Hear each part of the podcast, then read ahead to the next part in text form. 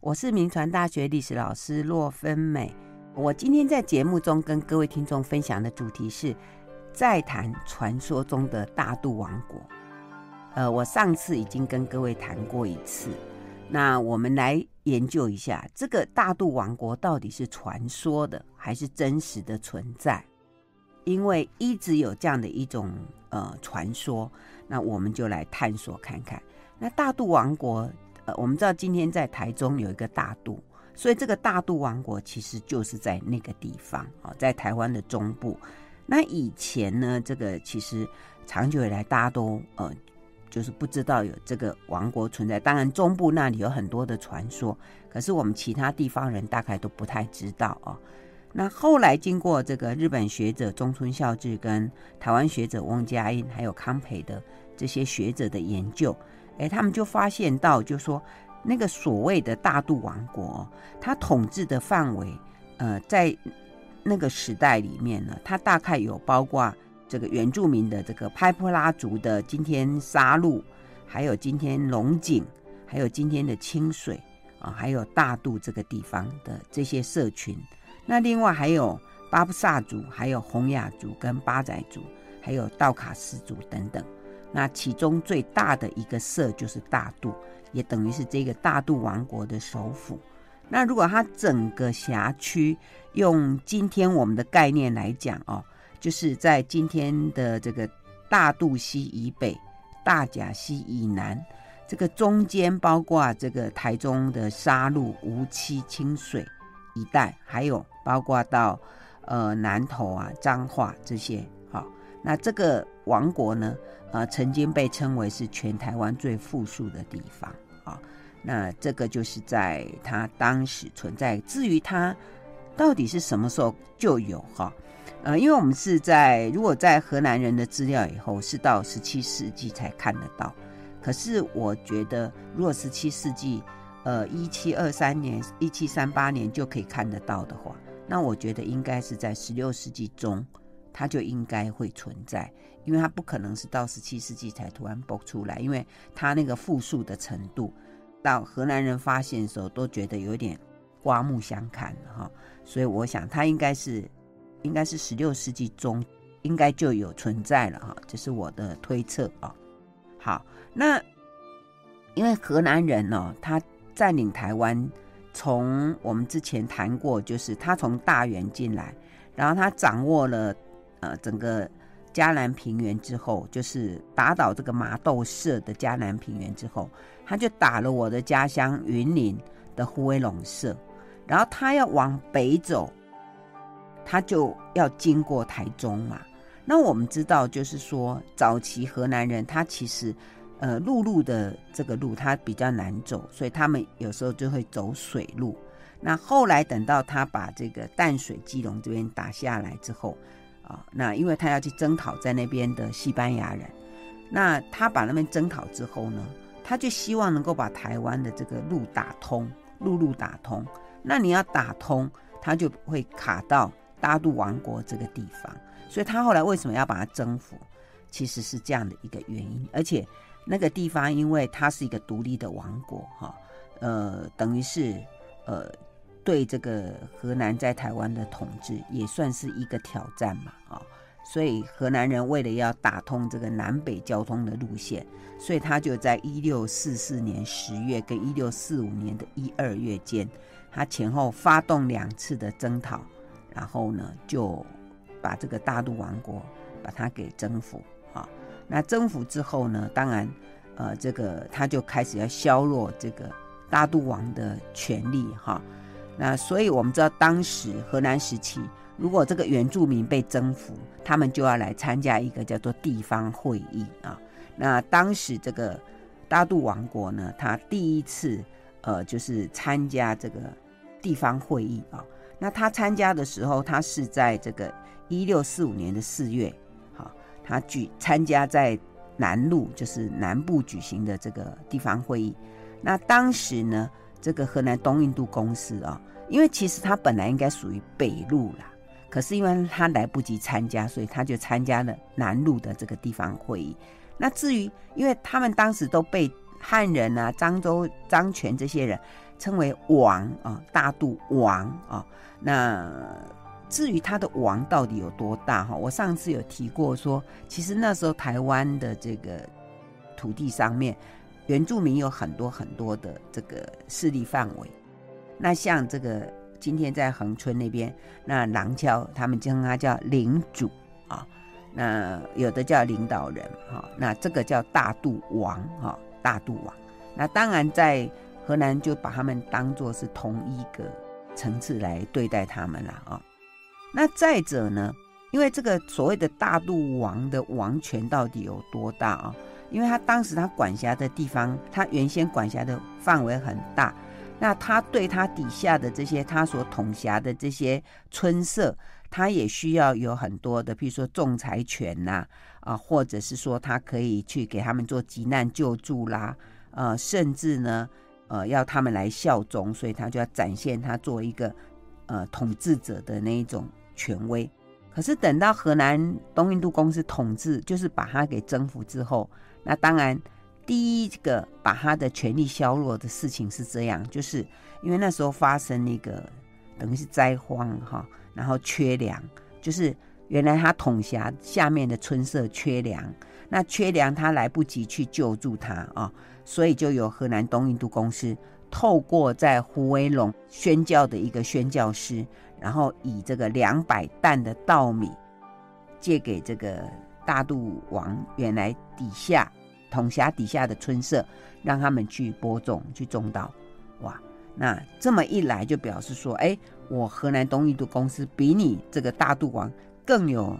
更有力量了。我也在经济方面，我可以去救助呃你大肚王地区的这些人。OK，这是一个。再一个呢，就是当时他们底下这些村社发生这个纷争的时候，那就有东印度公司。他来，就是由他来仲裁，就由他来仲裁。那再者呢，就是不管是你大肚王也好，或者你底下村社的这些小头目也好，他们都一起要来参加我的地方会议，那就表示，哎，你们你们的权利就一样了啊，你们就平起平坐了，一起都对我河南东印度公司效忠，所以用这样子把他的权力给相对的削弱。再者呢，呃，因为当时这个大肚王所辖的区域，呃，原原先非常的广，所以河南东印度公司就把它的辖区把它切开啊，把它切开，然后把它的这个比较靠西边的地方，把它归为就是南部这个胡威陇的整个教区，包括像彰化啦这些地方就被划出来啊，被划出来。所以变成说，河南东印度公司，它在整个这个台湾的中部，它重新画出了一个空间啊。那原来那个地方，整个都是呃以这个大肚溪呃为一个河系为主。我们上次有提过，不管是商业的、经济的或者政治的，都在整个由这个大肚河的河系这样子下去。那现在呢？这个河南东印度公司，他就开出了另外一边，他就把它成为对半切就对了，然后把它的西边呢，重新用一条路线，就等于是一条路线，那河南人可以直接从那边穿越，然后就直接到北方去。那再者呢，我们上次讲到说，其实大肚王国之所以可以存在，是因为它整个那个大肚溪的这个河系，然后也有很多的漳州、泉州的商人。他们会从河流这样进来，然后来里面跟他们交换物品，所以那个地方就是它算是一个商业的网络。那现在呢，河南东印度公司，它就因为它后来采取的这个商业贸易方式，就是用那个我们上次提到的那个呃北舍制度啊，就是用呃等于是你要来跟我买权利，你才能进去。到呃这些原住民的村社去做生意，所以他就把原来大渡王国的这一个范围里面，把它切成了好几块，分别把它标售出去。那生意人呢，就可以分别到里面去做生意，所以等于是把大渡王国这个商业的这个运作呢，又把它给打破了。啊，所以照这么一看来，哎，这个王国感觉好像被削弱。不过，照这个翁佳音学者的研究，他是说，如果照他们当时，因为荷兰东印度公司都会把每年这个商人，就是在每个地方，他们到底呃这个，因为他们要，就是他们就是要去标，那荷兰东印度公司会按照每个地方的这个商业的，比如说他们可能可以得多少利润啊等等，去决定他那个税额啊，就是说你要先缴给我多少税，那剩下赚的都是你的这样。那由那个税额来看呢？那个翁佳音老师是说，好像不是很高，好像不是很高，所以显然哦，这个荷兰东印度公司即使想要削弱大肚王国，可是好像还没有完全达到他想要的目的。那再一个呢，我刚刚不是讲说，他把他的这个里面呢，把它这个一半的地方，把它归为这个胡威龙教区啊，可是呢，其实。不管从设教堂的状况，或者设学校的状况，呃，那个翁老师都说，嗯，好像没有到达到他那边。所以我上次有提过到说，呃，虽然这个大肚王国有被这个荷兰东印度公司把它给征讨，但是大肚王国还是还是蛮有他的一个诠释的，甚至呢，在整个河南统治台湾期间，他不让基督徒进入里面。他也不让传教士进入里面，你可以从我这里经过，不可以到我里面来设教堂啊、设学校。好，所以这就是在河南统治台湾时期的大都王国啊。所以也因为他具有这样的能量嘛，所以等到这个郑成功攻打进台湾的时候，那就发生了一件事情，就是大肚王国有去反抗。好，这是我在之前讲郑成功的时候有跟各位来。来提到这一段，因为我们知道郑成功他攻进台湾，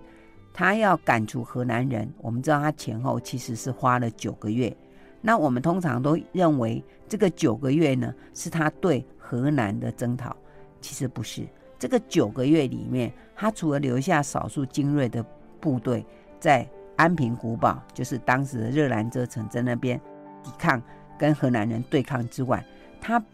这个大量的军队。都要拿来屯田呐、因为他们军队缺粮，还有一个最严重的缺粮问题，所以也因为这个样子，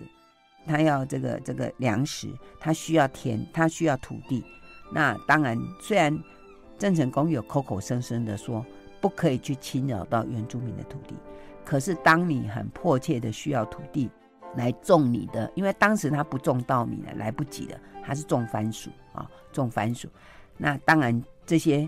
呃，比较肥沃，就是比较好的土地，当然他一定会去用到，那这就会去，呃，就是跟这个原住民的土地会去撞击到，那就引起了大肚王国等等的一些原住民的反抗啊。所以郑成功的这个九个月的这个攻防里面，他跟大肚王国以及这个相就是一样，还是有一些原住民的反抗，呃，其实是有关系的哈。所以翁老师才会说。呃，不然干嘛需要到九个月？哈、哦，其实是因为他整个力气就被分掉。OK，好，那既然有这一段，所以呃，因为最近呢、哦，那个呃，刚好四月三十号是那个郑成功攻台的一个一个日子，所以我看我在网络上看，就是台南市政府那边有在办哦，就是说呃，这个这个模拟当时郑成功。呃，进入这个鹿耳门的这个这个情境啊、那有在纪念这件事情。那也因为在这个同时，那因为我们知道现在台湾这个呃各个族群的意识都都非常的强啊、所以也有原住民的朋友就起来反抗，甚至就起来抗议啊、哦。我在网络上也有看到，就是说呃这个。郑成功他当时进入台湾的时候，他其实是对台湾的原住民有这些呃屠杀的事情，哈，所以他们就会抗议。所以你知道台湾就是一个多元族群的声音嘛，哈，就每个族群在历史里面，我们要如何的去看待它啊？那当然，我们做一个历史的理解跟历史的解释，我们当然要给他平衡报道哦。那郑成功有郑成功的伟大，可是原住民也有原住民的委屈。那所以当我们在谈大肚王国的时候，其实我们也有可以就这个部分来思考一下。那当时因为就郑成功他打进来，那因为缺粮的关系，那当然就会呃引起这么很大的一个冲突。那特别因为本来郑成功打进来的时候哦，他原来是计算好，就说那个时间点其实根本就不可能有这个，就是荷兰人根本就不可能回头到巴达维亚去求救。好，所以他打进来应该顺利，可是没想到当时还是有风声漏掉，还是有船只看到，然后就回头，所以在巴达维亚那边就是还是有呃救援的船队过来啊，所以在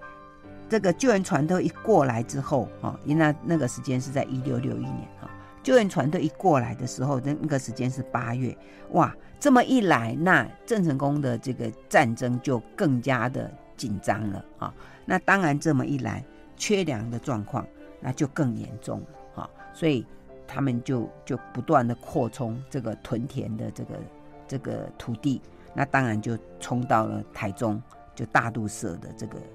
这个地方，所以就发生有大度的大度王啊，就领导起来，然后跟这个郑成功的军队就冲到，而且呢，这个大度王国的兵力非常的猛。所以呢，他们用埋伏啊、袭击呀，就把郑成功的军队有两千名军队，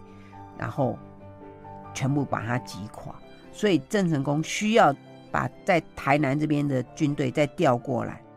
那当然，这么一来，就造成了这个整个双方面的冲突就非常的大啊。那这一次的冲突，呃，就说到底这个大肚王国有没有因此就被消灭掉啊？嗯，在这个江日升的《台湾外记》里面，他是写说这个大肚王被杀掉了，然后呢，整个这个大肚王国通通被弭平掉了。啊，可是汪建安教授并不同意，因为他说这个是在郑成功时期啊，一六六一年的八月。那后来我们知道，一六六二年郑成功把这个荷兰人赶走之后，半年他就过世了。那过世之后，那当然整个这个郑家的统治就开始又不断的拓展。那到了一六六四年的十二月，好，因为我们知道那时候就郑经统治台湾嘛，那所以在刚刚我们说的那一本江日升的这个《台湾外记》里面，他又记载，他说这个大肚王又起来反抗，因为郑经派遣了将领去攻打他。可见，你看，刚刚我们不是说一六六一年八月嘛？那现在到一六六四年的十二月，哎，又有这个大肚王的这个起来反抗的事情，所以可见那个前后三年里面，大肚王的势力还是还是存在啊，还是有存在。那另外呢，在现在讲到大陆王国被米平的时间点，还有大家都还讲一个东西，就是那个。刘国轩，以前我有讲过这个郑家王朝的故事给大家听哈。那我们知道刘国轩就是在郑经的这个团队里面一个非常厉害的将领。那其实后来郑家投降也是刘国轩带着哈。那刘国轩当时在郑经就是一六六四年的这个十二月的时候，就是说呃，当时因为大肚王反抗，然后这个刘国轩。他就带着军队，然后去征讨原来在大肚王国底下的这个杀戮社啊，杀戮社就今天啊，我们这个台中杀鹿那个地方，就去杀戮社，然后去呢，在那个呃黄淑静的《番薯六考》里面，他就写，他说这个杀戮社本来有好几百人，是当时大肚王国里面最盛的一个一个村社，结果被。刘国轩把他整个杀戮殆尽，杀到剩下六个人，就他们就躲到海口去，然后后来去海口那边再繁殖繁殖繁殖，后来又又人口又增加了，啊，这是啊、当时的记载。那这个记载呢，在连横的台湾通史里面，他就有特别的去呃提这个事情啊。那当然这个事情呢，呃，到底是说，呃，就说那个时间点哈。呃，他是写说是，一六六四年的十二月，然后呢，刘国轩那一场战争呢，是到一六七零年十月就整个被杀掉，而且呢，说郑经还亲征去打这一个部队，哈，那当然这个时间点的记录，呃，翁老师是有一点有一点存疑啦，哈、呃，总之他是说，呃，当时这个刘国轩虽然镇压了杀戮社之后，呃，然后连横的台湾通史里面就说，这个大肚藩就是大肚的原住民就很害怕，就迁到埔里去了，啊、等等。那其实大肚王国迁到埔里不是这个时间，啊、哦，这个时间太早。他们其实没有那么弱的了，啊、哦，没有那么弱。其实你经过呃这个郑成功也好，郑经也好，或者郑经公郑经派遣刘国轩去打也好，其实这个大肚王国都还是依然存在的。好，我们先谈到这里，休息一下，广告过后再回到九八新闻台九八讲堂。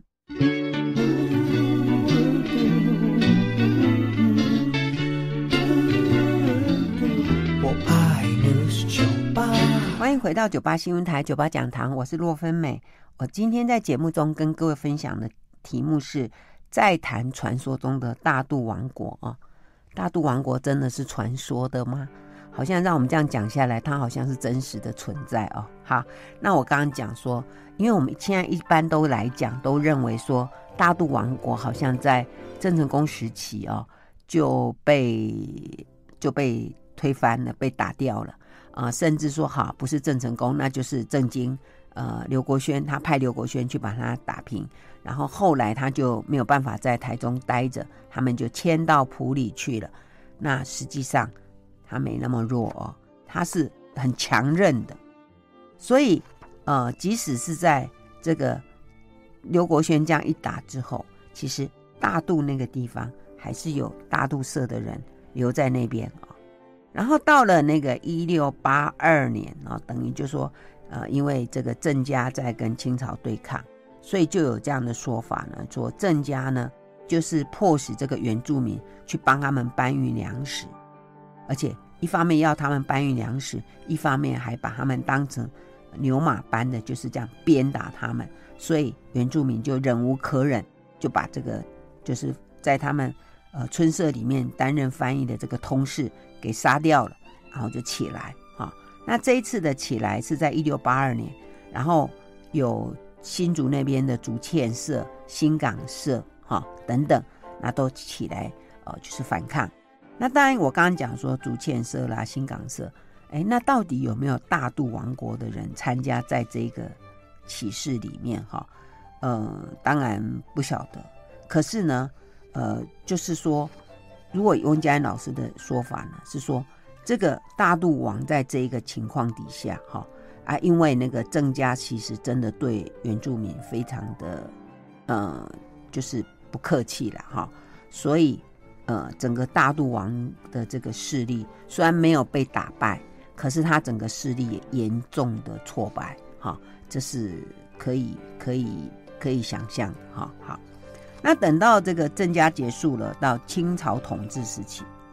那清朝统治时期，我们知道在清朝最初时期呢，因为他的治台政策其实是比较消极，所以他并没有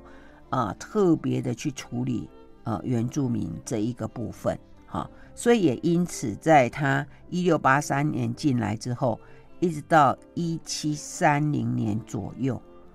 其实原住民算起来还是，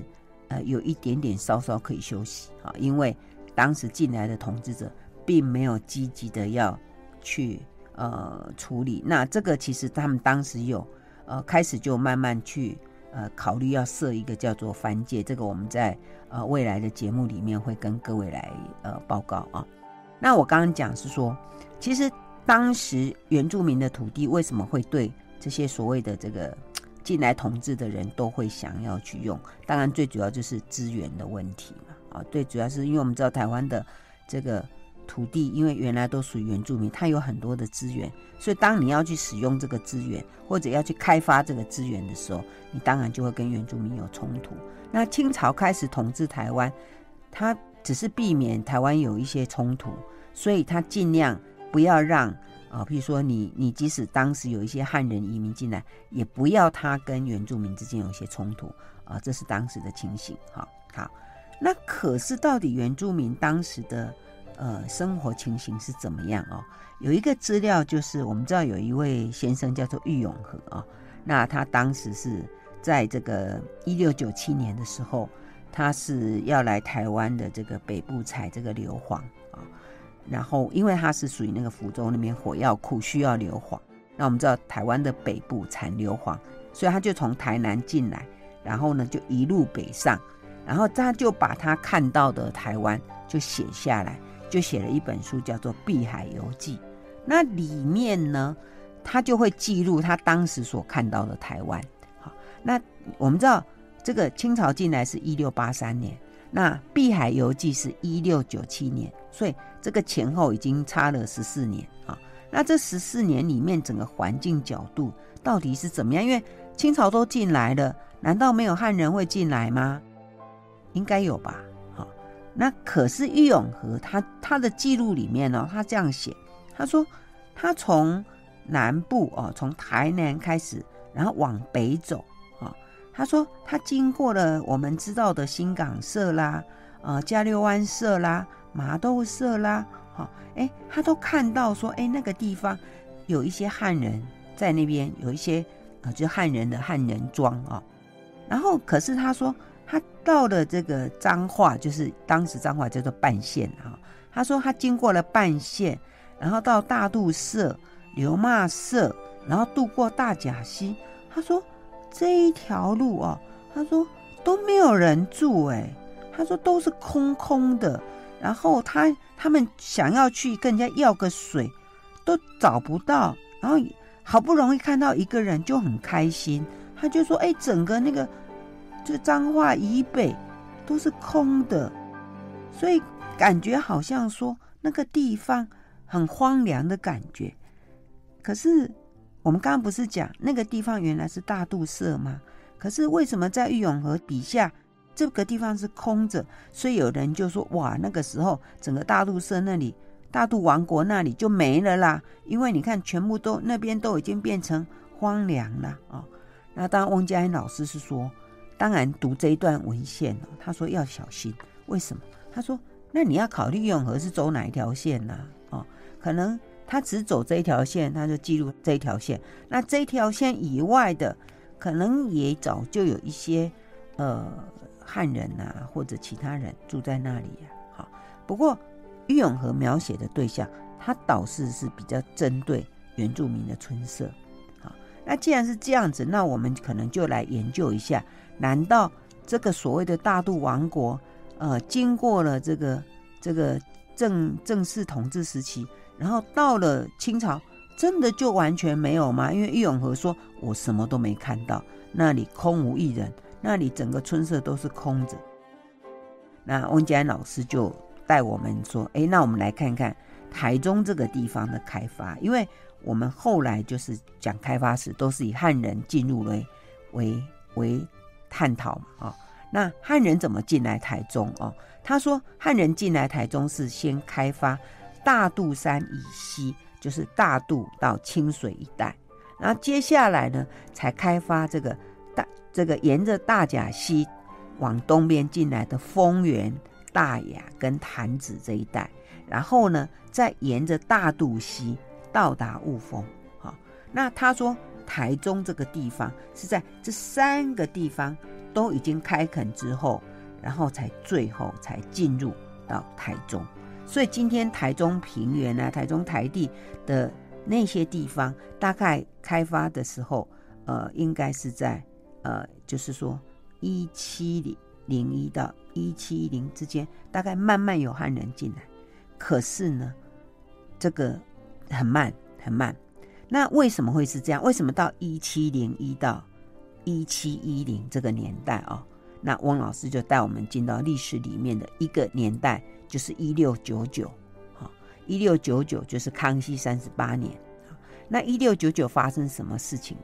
一六九九就发生过一个呃叫做吞霄事件，吞霄哈，就是呃那个地方呢，呃我们来看一下哈，吞霄就是今天的通霄哈，那那个地方到底发生什么事？在一六九九的时候，我们历史课本大概很少写这一段哈。可是这其实是一件蛮大的事情，就是说那一年，在整个台台湾中部的原住民发生一个很大的一个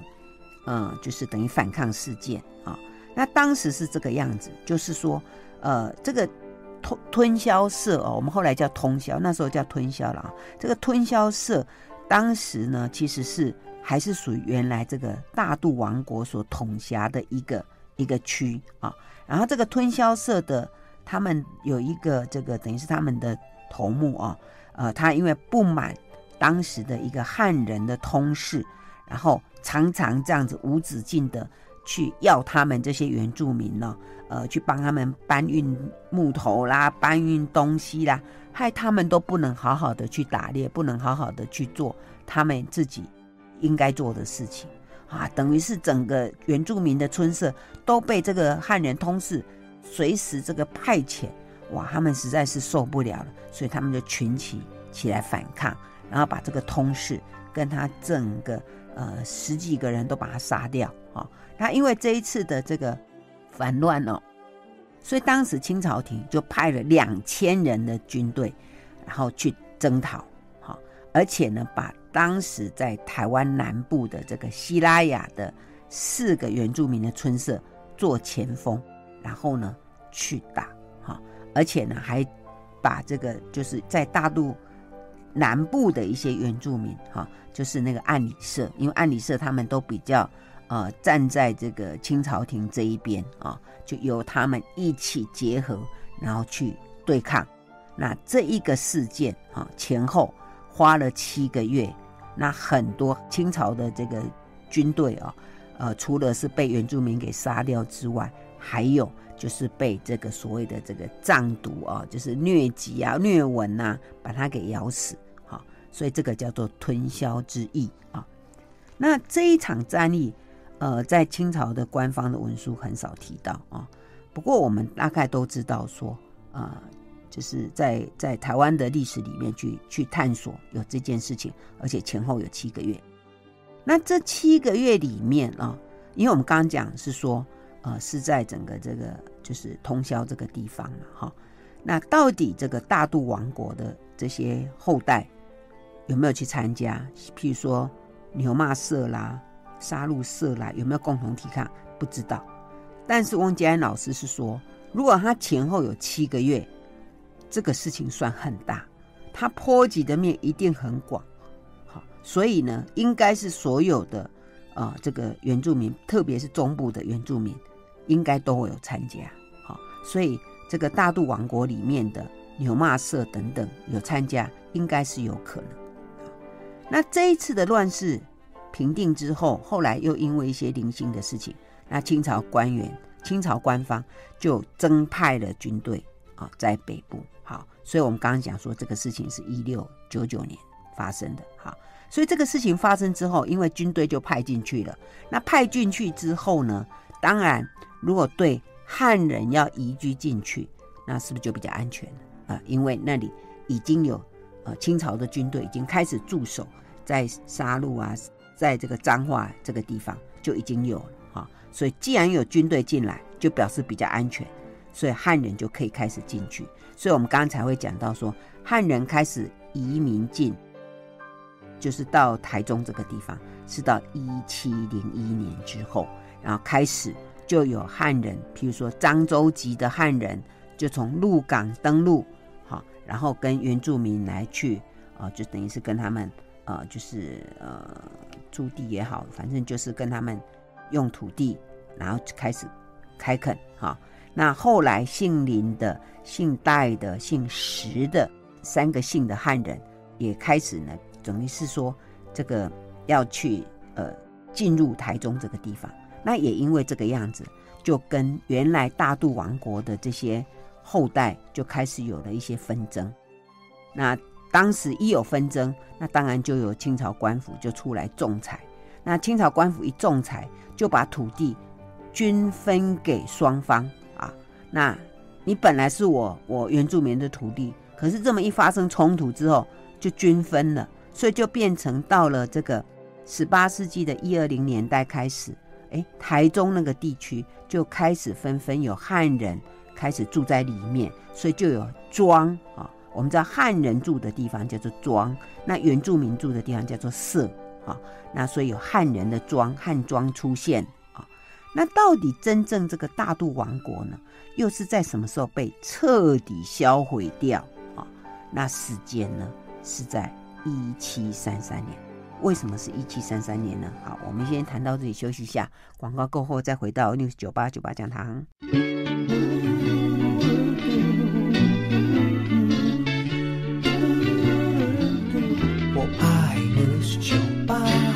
回到九八新闻台九八讲堂，我是洛芬美。我今天在节目中跟各位听众分享的主题是再谈传说中的大肚王国啊。那我刚刚讲说，大肚王国到了清朝以后，那它到底还存不存在啊？我们在历史上来探索一下，看看这个大肚王国到底还在不在哈？那我们刚刚讲说，到了十八世纪的一二零年代，然后开始有汉人慢慢就移进了台中，那就是移进了原来大肚王国生活的地方。那因为移进去之后，那当然就会有土地的冲突。那土地的冲突呢，因为当时清朝的这个军队、清朝的官府已经设置到呃彰化这个地方了，所以呢，一旦有冲突，他们就会去。官方就会跳出来处理，一处理呢，他们就说好，土地均分哇，所以呢，把原住民的土地，然后就正式的归入了汉人的手上啊，所以就开始有了汉人的这个村庄，汉人的这个汉人所住的庄，就陆陆续续在台中这个地方就出现啊。那真正大肚王国被彻底的销毁，呃，这个其实是到一七三三年。为什么是一七三三年？因为一七三三年之前，就是一七三一年啊，到一七三二年，又发生了一件很大的台中的这个地方的原住民反抗事件，这个叫做大甲溪社的抗清事件。大甲啊，就是我们今天啊这个台中的大甲，那东西南北的西啊，就是大甲溪社的抗清事件。那这个事情到底是怎么一回事啊？因为我们刚刚讲到是说，呃，因为这个汉人进来之后，那不断的他们土地呢，啊、呃，不断的就是等于是被抢夺掉了啊，然后土地就越来越少。那再者呢，就是我们刚前面提到，就是因为汉人一直移居进来，啊、呃，然后呢，又加上当时有一个比较帮助清朝的这个原住民，就是按理社。好，那按理社，因为他就协助在前面我们讲到的那个吞销事件，哈，那个那个按理社就是协助清朝来打大肚社的这些人，因为当时清朝也是采用所谓以番治番呐啊，所以他就会动员呃，包括这个呃台南的西拉雅这边，还有这个在大肚王国旁边的这个按理社来，所以按理社的这个势力就慢慢的。强大起来，好，因为受到这个官方的支持，就强大起来。所以在汉人跟按理社的双方的包围，而且不断的去呃摆明的说是用买的，可是又用那种比较强势的方式去把他们的土地给拿走。所以当时在大渡王国里面的呃一个杀戮社的土官，听说是一个两眼都瞎掉的一个老人。他就企图要做最后的反抗，所以他就呼吁说，整个族人不要再卖土地给汉人，哈。可是呢，呃，这个，呃，这个当时这个反抗呢，实在是反抗很长的一段时间。我们刚刚讲前后有十一个月，哈，因为整个那附近的这些原住民村社都起来，哈，都起来反抗。OK，所以前后有十一个月，所以算是一个。很大的事件啊，那这个事件当然后来被平反。那在这个事件里面，他们竟然还有一个说辞，就是当时这个官方啊，他们的记录里面，他说当时这个大肚社、大肚区域里面的有人企图要就是回复那个大肚王的这个封号，有人企图要回复这个大肚王的权势。哎，所以你就看到。到了这么久了，一七三一、一七三二了啊，这个已经离我们前面讲说那个郑成功进来，那在更前面那个河南时期，已经经过这么长段时间了。到这个时候，竟然在这个他们的反抗行动里面，还有被写说他们企图要恢复这个大肚王的这个权势，所以显然这个反抗行动里面，可能还是有一些所谓的大肚王的这个权力或者是一些势力在吧？不然，因为看起来他不是单纯的反抗而已，他还想要恢复那个那个王国哈。那当然，这个事情。也可以在历史上看起来就被称为他们是最后的大反抗，那当然这失败了。所以这个为首的这一个领导人，呃，总共有十三名就被清朝官方把他斩首示众。那甚至呢，这个杀戮的老土官也被官方说他是首死，他诈降，哈啊，而且把他杖毙，就是把他用棍子打到死。哈，那。照官方的记录说，总共这一次抓了一千多个男男女女。那在这个战斗里面被斩首的有四十一名，受伤死掉的有二十一名。那在就是在这个战争过程里面，哈，还有就直接在那边被处处死的有十八名。好，所以你看这个涉及到的一千多个人，在这一个。呃，里面死的还有被抓的，好，那整个这个大渡王国这样的一个势力才算整个等于是被消灭掉啊。那当然，这个战争里面除了原住民的受伤之外，整个波及到的，包括说有一些汉人的房子啦，啊，也好几千间呐，啊，甚至有很多被杀害的啦，哈。那当时清朝官方为了要呃平定这件事情。也动用了七千多个军队，所以这个战争算是非常的呃惨烈啊。那也因为这一次的这样的一个惨烈，所以整个大渡王的势力也算是完全的衰退啊。然后一直到后来到一八二零年左右，那因为这些大肚王族的人真的挡不住汉人一波一波的进到台中这个地方，所以他们就迁徙迁到今天的宜兰。还有埔里那个地方，好，所以一直到这个呃二十世纪初，那个日本人在做统计的时候，他们就发现，在大肚地方所留下来的这个大肚王族的原住民，已经数量已经非常非常，几乎已经看不见，所以这就是大肚王国在历史上整个被消灭的过程。那当然，这样的一段历史，我们如何去看待啊？嗯。因为你知道台湾就是一个多元族群的地方，那你历史应该站在谁这一边？哈，呃，不过我想我们台湾这个地方的人其实是还还蛮有包容性的啦，哈，所以有学者就去大肚那边就做一些访谈，问那边的老人家，就说：“哎，你们这个地方在历史上面。”啊的这些故事，哎，所以在那个地方有位赵雅玲小姐哦，她就写了个论文《大肚地区民间文学研究》，然后她就去访谈，她就发现说，哎，那个地方有一些相关的故事啊，来说来给大家呃听一听哦。他说他们那个地方哦就有这些故事，譬如说，哎，我们一开始就想说，最早其实发现啊这个大肚王国的是这个黄淑静，他里面有写啊。然后他就说，呃，那里呢有一个这个头目叫做大梅，好，那现在在大肚那边也有这样的传说啦。他说以前大肚社的这个头目叫做大梅，哈，为什么叫大梅？梅是眉毛的眉哦。他说因为这个大肚社社族的人，他们喜欢大耳朵，啊，喜欢大眉毛，哈，他们喜欢这个，因为他们认为耳朵大、眉毛粗就会带来一种威严还有福气。哈，所以他们每年都会举办这个大规模的打猎。然后打猎的时候呢，他说这一个头目他的箭术都非常的精准厉害，所以每年到耕作的时候，他们就会邀请这个头目啊，然后到他们的田里面去进行狩猎。因为他的箭所射得到的地方，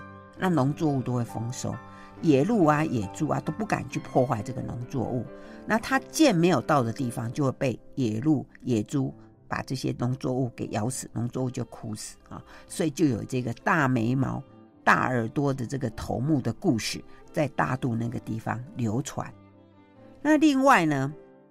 因为我们知道这个汉人不断的进去之后，那有关这个汉人的开垦跟大肚王的故事中间，他们有些什么交集哦？他们当地就有一些口耳相传，他们说这个大肚王为什么后来会被灭掉，是因为呃那个大肚王哦，他如果能够造一百座的这个土堆，哈、他就会变成一个能力无敌的大肚王，然后就可以拯救他们当地的人民。所以这个大肚王就每年就努力不休的在建他的这个土墩啊。可是他每次建到九十九座的时候，哇，就会遭受这个风雨阻挡，就没有办法完成最后一座。那也因为他终究没有办法完成第一百座，所以后来大肚王、大肚王国才会遭遇这样的命运啊。这他们当地的说法。另外呢，那个地方还有一个可爱的传说，说他们这个拍布拉族有一种个性，他们有一种是说吃饭最大哈，所以呢，不管做什么事就是要吃饱就是了哈，所以呢，就是说他们当地的人哈，因为我们说大肚王国比较富裕嘛，那里有很多的米粮，所以当时就有很多借米的故事哈，说因为那个大肚王很有钱，米粮很多，大家都去跟他借钱。那因为呢，他觉得吃饭很重要，所以他们都趁他吃饭的时候啊，去跟他借钱啊，去跟他借米啊。那借米的时候，因为反正他吃饭嘛，还说啊，拿去拿去拿去啊，就拿走了啊。可是他们都用那个斗去量借的米，可是还的时候拿碗去还啊，就把它装成碗这样还的啊。因为他在吃饭，他都没有管啊，就啊吃饭吃饭啊吃吃饭吃饭吃饭，所以就有这样的事情。可是因为每次都这样骗就有一次呢，这个要去还的人呢，他就跌倒了，结果跌倒就哎米就掉出来，怎么剩下一点点？哇，就被抓到了哈。所以他们那个地方有一个地方啊，就是说呃叫做虎头宫啊，就是哎走走跌倒那个地方哈。这样，所以他们到现在还有甲崩红对多哈。所以我们说，我们以为我们常常讲说甲崩红对多，甲崩红对多这个事情。我们没想到这个跟大肚王国还是有关系啊！最后讲一个，就说他们这个土地是如何从原住民土地变成汉人土地。其实他们当时有一些传说啦。他说哈，因为呢这个大肚王的女儿得病，然后呢被汉人给救治了，然后这个大肚王就非常的感念，然后就把这个大肚王的女儿就许配给这个汉人。那因为这样许配，然后呢。土地也就这样过去，所以不是什么征讨。我们讲到那么残忍，没有啦，人家是这个感恩啦哈，因为他救了他的女儿，就把土地给他。好，所以呢，这就是我们说的传说中的大肚王国。好，我想台湾是多元族群啊，我们好好的彼此族群之间互相理解、互相接纳、互相包容，这才是台湾的福气。好，我们今天的故事就讲到这里，谢谢收听，酒吧讲堂再见喽。